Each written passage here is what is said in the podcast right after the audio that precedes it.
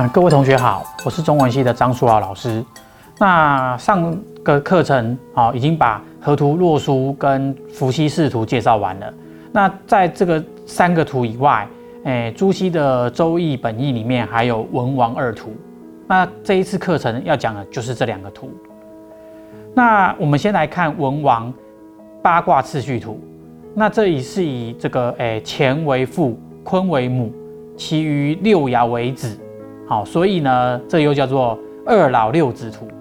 好，那如果同学们还有印象的话，这在前面介绍的易传当中就有提到八卦在人伦上的象征，也就是哎说卦传里面的这一段话：乾天也，故称呼父；啊坤地也，故称呼母；震一所而得男，故谓之长男；巽一所而得女，故谓之长女。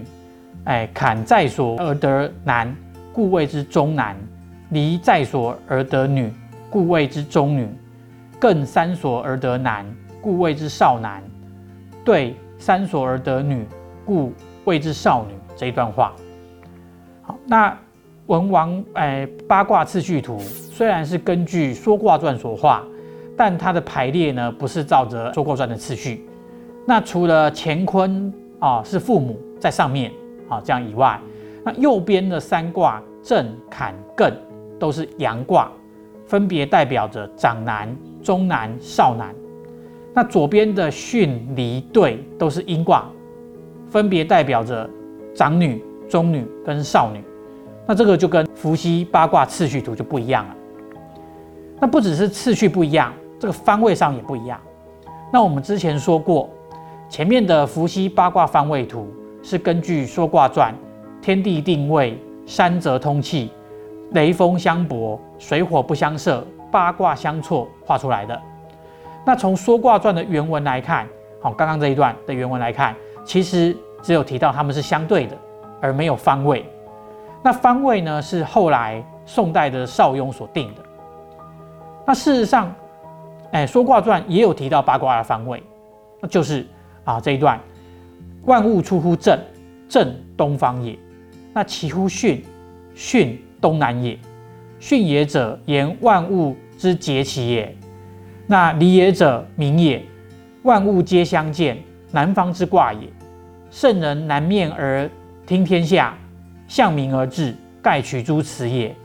坤也者，地也。万物皆至养焉。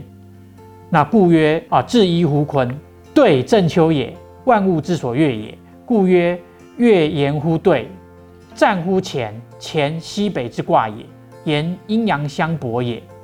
坎坎者水也，正北方之卦也，劳卦也，万物之所归也，故曰劳乎坎。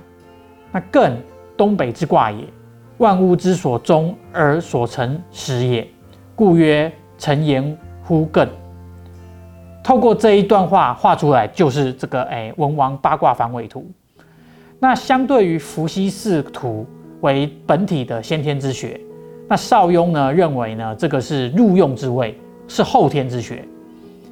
那另外这个周易本义还有卦变图，可以帮助理解六十四卦卦变的规则。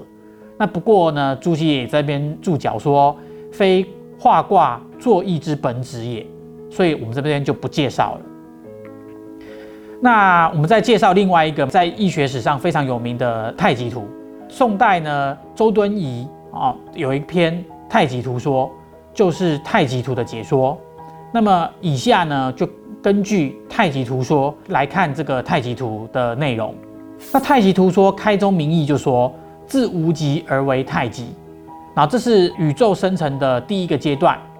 好，也就是那个一个单单圈的那个阶段。那《道德经》说到“道生一”，然后又说“天下万物生于有，有生于无”。所以呢，无极呢是宇宙最原初的状态。那从无极生出的太极啊，并不是静止不动的。所以呢，说太极动而生阳。那但是太极也不是只动不静，所以他说动极而静。静而生阴，于是乎在太极的动静之间呢，就分阴分阳，两仪立焉。好，那这个是它的第二阶段，啊，就是老子说的一生二的阶段。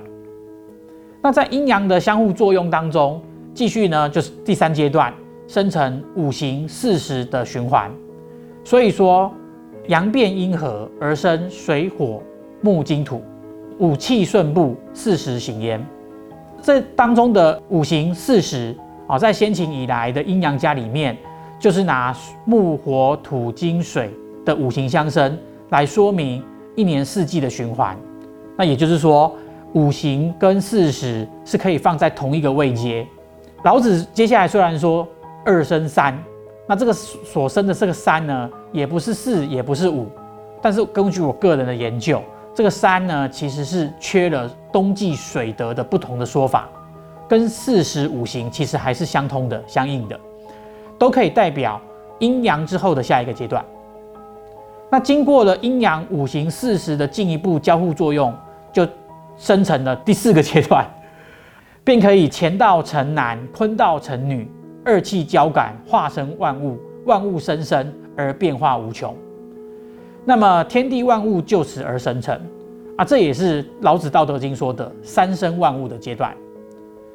那整体看来，太极图虽然有太极、有阴阳，跟周易呢有非常密切的关系，但是以无极当做整个宇宙的开端，经过道生一、一生二、二生三、三生万物的创生过程，那么其实呢可以看出来，受到道家甚至道教的影响是非常大的。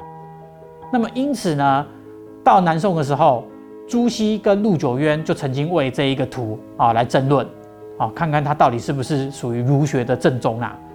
那到了清代呢，哎学者就考证出太极图是来自于五代时期彭晓所写的《明镜图诀》这本书。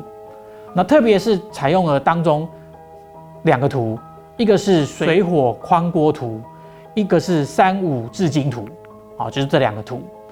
那同学可以把它摆回到这一个太极图里面，它分别是第二个阶段跟第三个阶段。那周敦颐参考了这样的图，把它组重新组合起来，变成来当做哎整个宇宙创生的过程。那其实哎虽然受到了道家道教的影响，但是它也有它自己的创造的地方。那我们的意图单元呢就讲到这里，谢谢各位。